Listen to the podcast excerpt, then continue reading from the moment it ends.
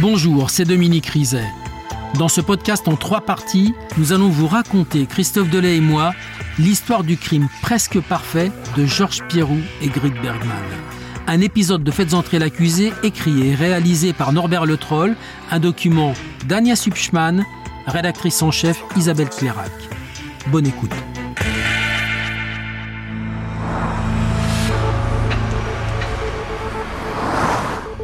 Je lui dis qu'elle est passée aux aveux. Je lui donne quelques éléments. Et après, je lui dis qu'avez-vous à dire Cette fois, hmm, Pierru est coincé. Il reconnaît qu'il a bien porté le coup mortel avec la barre de fer. La barre a exercé une forte pression sur son cou. Et j'ai entendu clairement un craquement que j'ai ressenti à travers la barre comme un os qui se casse.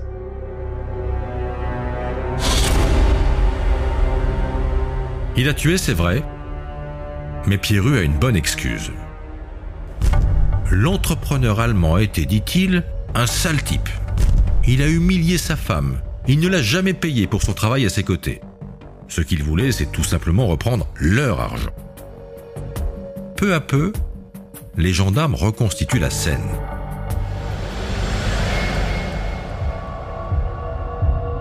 Une fois Drosnotov tué, le couple a appliqué son plan, maquillé l'assassinat en suicide, mais ce fut plus compliqué que prévu. La victime Rosnotov, c'est un homme qui fait à peu près 1m85 et il doit faire 120 kg. Donc c'est quand même quelqu'un d'assez euh, corpulent euh, et difficile à déplacer. Georges Piru n'a pas la force pour le soulever, donc il y a soit sur le canapé, et là ils vont nouer le, le faire un nœud et ensuite lâcher tout simplement le corps euh, depuis le, le canapé. C'est pour ça qu'on retrouve Drostnotov en position semi-assise. Puis il a fallu tout nettoyer, et c'est Grit Bergman qui s'en est chargé. Avec beaucoup de zèle. Grit Bergman me dit qu'ils avaient des chaussettes en surchaussure pour ne pas laisser de traces. Ils vont aller jusqu'à prendre les tasses euh, dans lesquelles ils- tout le monde avait bu le café et emmener les tasses. Trosnotov n'est pas torse nu à ce moment-là. Il porte une chemise. Grit euh, Bergman lui a enlevé la chemise pour que les traces disparaissent, évidemment. Ils vont rester quand même pendant euh, quelque chose, je crois c'est une heure et demie ou deux heures, à nettoyer intégralement l'appartement. Le corps, je sais pas si on se rend compte de la scène, le corps est pendu. Elle, Grit Bergman, c'est quand même son ancien compagnon, avec qui elle a vécu, avec qui elle a travaillé.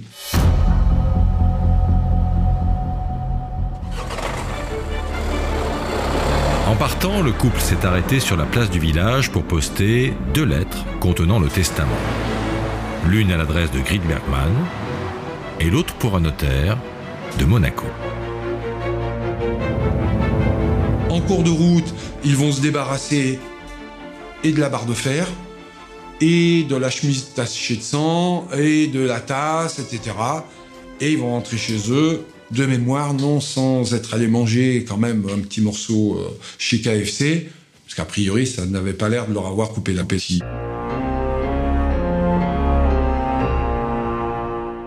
Dominique, Georges Pierru et Grit Bergman sont donc tous les deux mis en examen pour assassinat. Est-ce que devant la juge, ils réitèrent leurs aveux?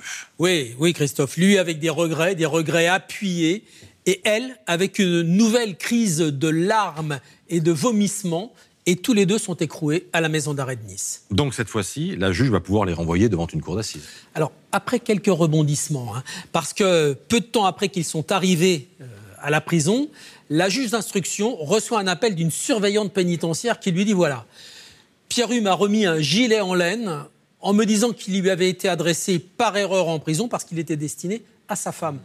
La surveillante pénitentiaire consciencieuse, elle fouille le gilet et elle trouve dans une poche une paire de chaussettes. Et dedans, elle trouve un tout petit mot. Alors le voilà, ce petit mot, hein, Ah oui, c'est écrit serré. c'est écrit En serré anglais? et c'est écrit en anglais. Alors voilà, la juge le fait traduire.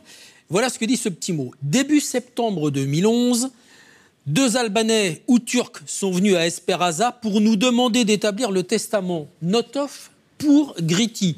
Ce sont eux les coupables. L'un d'eux s'appelle Douran. Ils voulaient récupérer leur argent. Ils nous ont demandé d'acheter la corde, la barre métallique et du film plastique. Et si on le disait à la police, ils nous tueraient. On dirait que Pierru souffle une nouvelle version des faits à sa femme pour qu'il soit sur la même longueur d'onde face à la juge. C'est un scénario. Et c'est pas tout. Parce que des lettres anonymes, plusieurs, vont arriver sur le bureau de la juge, des lettres qui clament l'innocence du couple Pierru Bergman et qui accusent de mystérieux hommes en noir venus de l'Est. Ils n'ont pas écrit le testament, ils sont innocents. Pierrot et Grit ne pas tuer Notov. Il est tué par Douran, Karim, Kozar et Ramadjak. Les coupables sont dehors. Alors les gendarmes vont devoir vérifier tout ça. Ça va leur prendre un temps fou et ils vont finir par s'apercevoir que c'est Pierru qui a demandé à des co-détenus de poster ses lettres depuis l'extérieur. À la maison d'arrêt de Nice, quelques semaines à peine après son arrestation, Georges Pierru tient désormais un discours très différent de celui de la garde à vue. Maître Julien Darras assure la défense de Georges Pierru. Je rencontre un homme qui est euh, extrêmement euh, inquiet, euh, qui est désemparé et qui clame son innocence. Danny Borgo mène l'expertise psychologique de Georges Pirot. Il dit qu'il avouait des choses en garde à vue euh, pour faire plaisir aux gendarmes, parce qu'on lui a mis la pression, etc. Et il me sort un récit qui est de l'ordre de la confabulation infantile. Il y a des gens qui sont venus chez eux pour les menacer, pour faire écrire sous la contrainte un faux testament par Madame Bergman, euh, voilà, en disant qu'il fallait dire ceci, ceci, cela, quelque chose qui est complètement invraisemblable et, et qui n'est absolument pas crédible si on a plus de 5 ans d'âge mental. Au tribunal de Nice, c'est l'heure de la confrontation dans le bureau de la juge d'instruction. Face à face, Grit Bergman et Georges Pirus se retrouvent pour la première fois depuis leur arrestation. Mais la solidarité du couple se fissure. Grit Bergman est accompagné de son avocate, maître Sabria Mosba. Et lui, persuadé qu'elle allait euh, le soutenir parce qu'il avait encore tenté de lui faire passer un message euh, peu de temps avant. Donc il se lance en premier dans ses explications, mais elle se désolidarise euh, de cette théorie folle des hommes de l'Est qui les auraient contraints à tuer M. Notov pour éponger une dette.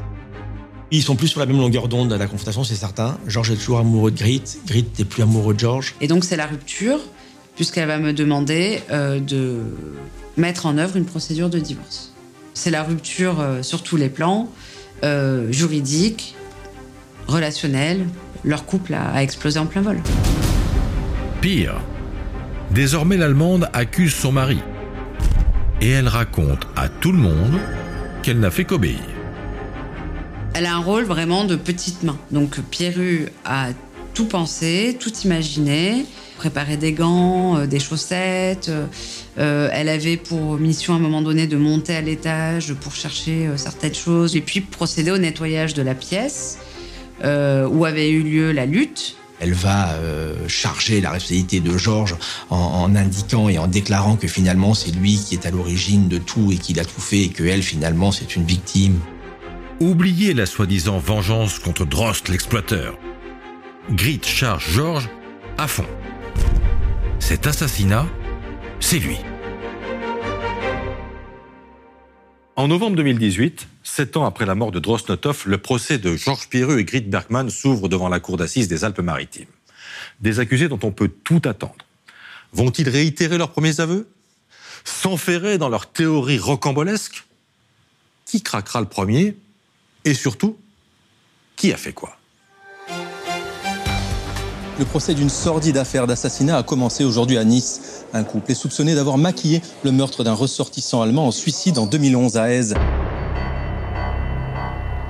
À l'ouverture du procès, la mort de Drosnotov fait la une, pour la première fois. En fait, la presse découvre cette affaire et elle passionne tout de suite Christophe Perrin, l'incontournable fait diversier de Nice Matin. Un assassinat camouflé en suicide pendant des années, pas courant.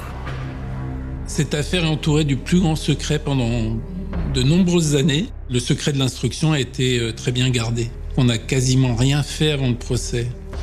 Euh, c'est ce qui est assez étonnant dans un fait divers aussi, euh, aussi spectaculaire.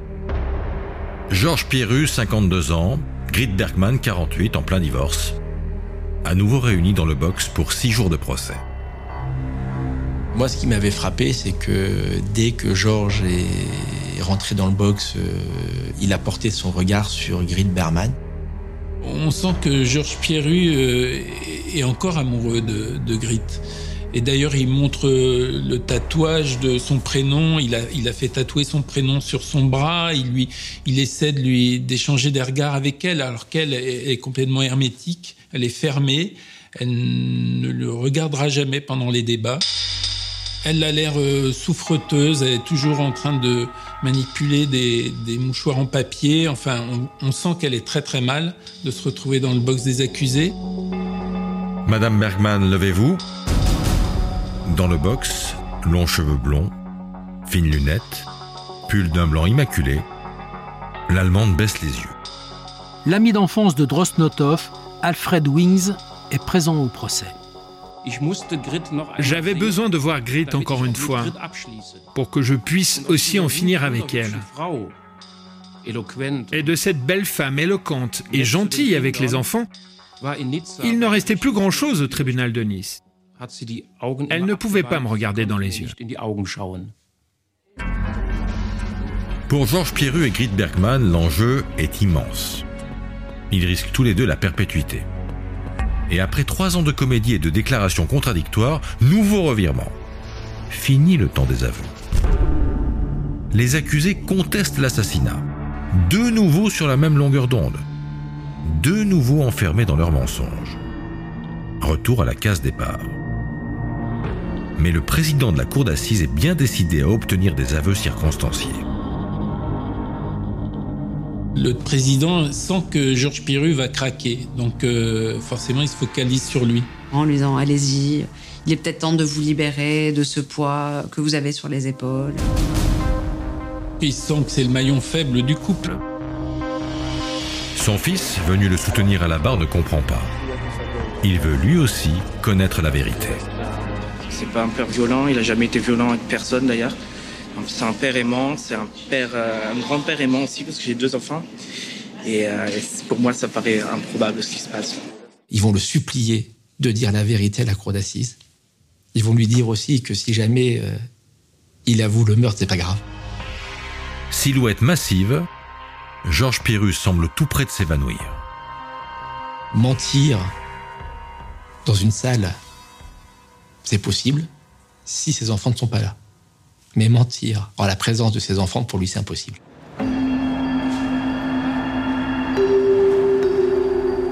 Le lendemain, Georges Pierru demande la parole au président de la Cour.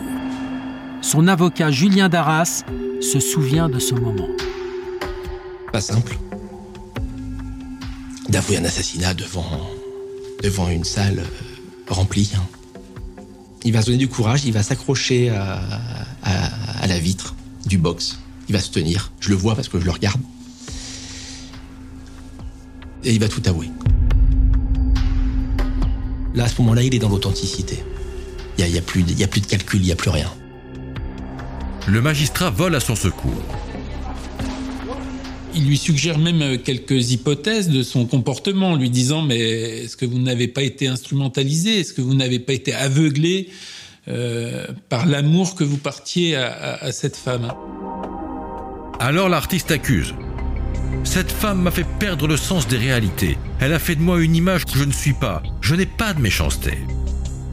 Pour la défense de Georges Pierru, c'est elle, l'Allemande, la femme machiavélique. En revanche, il a aidé. Il a aidé, il a participé, euh, et puis il a accepté euh, de, faire tout ce que lui a demandé euh, Gridberman. Georges, il n'a pas un parcours de vie euh, très enchanteur, donc c'est vrai que quand il tombe sur cette femme qui est belle, qui est jolie, et qui lui dit que c'est le Picasso du 21e siècle, bon, ben, on peut difficilement ne pas tomber sous, son charme. Elle va le manipuler, elle va le flatter. C'est la nouvelle stratégie de Georges Pierru de se dire bon, j'avoue, mais euh, en la chargeant, peut-être que je peux euh, amoindrir, euh, amoindrir ma peine. Le couple se déchire devant la cour d'assises. Grit Bergman, en larmes, avoue aussi, du bout des lèvres. Madame Bergman dit que c'est Monsieur Pierru, et Monsieur Pierru dit que c'est Madame Bergman. Grit, la femme effacée qui vomissait dans le bureau des gendarmes lors de ses aveux, a-t-elle tout fomenté? À la barre, l'expert psy vient à son secours. Danny Borgogno. Le terme de manipulatrice, euh, c'est pas ce qui vient en premier quand on la voit euh, à l'examen psychologique. Elle est, euh, elle semble plus être à la remorque des faits, à avoir rencontré des personnalités comme Monsieur Notov et Monsieur Pierru. Vraiment, on a la sensation que ça a été, a été le numéro 2 dans l'histoire. Hein. L'avocate essaie, elle aussi, d'adoucir l'image de sa cliente. Elle raconte une grite solitaire, sans famille, isolée dans un pays dont elle ne parle pas la langue. Une femme blessée par sa rupture avec Drost, son ancien amour, et frustrée par sa nouvelle vie avec Georges Pierru. Lui s'est vendu comme étant un artiste euh, qui montait euh, sur, euh, sur la toile, qui avait une cote, comme on dit dans le milieu artistique, importante. Puis elle s'est rendue compte de la réalité de ses œuvres. Ça a été peut-être la déconvenue quand elle s'est rendue compte que c'était un loser. Mais le temps passe, les ventes ne se font pas, il y a des factures à payer, euh, le quotidien à gérer. Est-ce que c'est à ce moment-là que l'un ou l'autre, ou les deux, ont pu imaginer euh, l'impensable? Au dernier jour du procès, l'avocat général refuse de trancher. Impossible de dissocier ce tandem criminel, ces deux novices qui agissent comme des professionnels avec un seul mobile, l'argent, et qui n'ont ni regret ni remords. Le journaliste de Nice Matin, Christophe Perrin, observe avec attention. Ce qui est très étonnant, je trouve, chez eux, c'est le sang-froid dont ils ont fait preuve, même jusqu'au début du procès, parce que finalement, euh, ils ont quasiment pas commis d'erreur. Euh, C'était quasiment le crime parfait, hormis effectivement le bornage des téléphones. Un crime presque parfait, mais beaucoup trop grand pour les épaules d'une femme blessée et d'un peintre raté. Deux assassins qui semblent dépassés par leur forfait. Plus clémente que l'avocat général, la cour d'assises leur épargne la perpétuité. Ce sera 25 ans de réclusion criminelle pour chacun d'entre eux.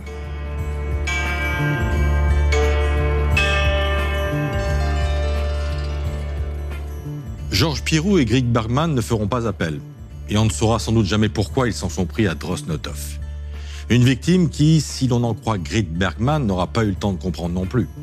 Was bedeuten das Qu'est-ce que ça signifie? Ce seraient les derniers mots prononcés par Drost avant de mourir.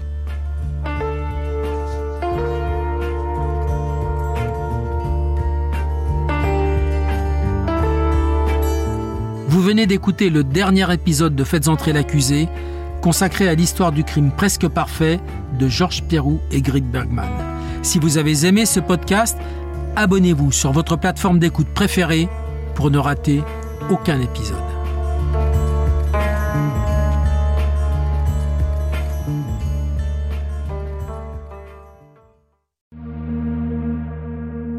Bonjour, c'est Dominique Rizet. Une poignée de secondes, voilà tout ce qu'il faut pour qu'une vie bascule. Juste une poignée de secondes. Un sursaut, un instant où le destin bifurque dans une direction ou dans l'autre. Sur le coup, je pensais pas qu'il était mort parce que je voyais pas de sang, on voyait rien, quoi, en fait. Sébastien s'est jeté sur son père. L'affaire Grégory, l'affaire Daval, l'affaire Cahuzac, vous les connaissez toutes, ça fait 40 ans que je vous raconte ces destins brisés. Aujourd'hui, dans l'instant où, découvrez les confessions de ceux qui sont au cœur de ces affaires. Ils me racontent et vous racontent ce qu'ils ne pourront jamais oublier. L'instant où un podcast BFM TV raconté par Dominique Rizet.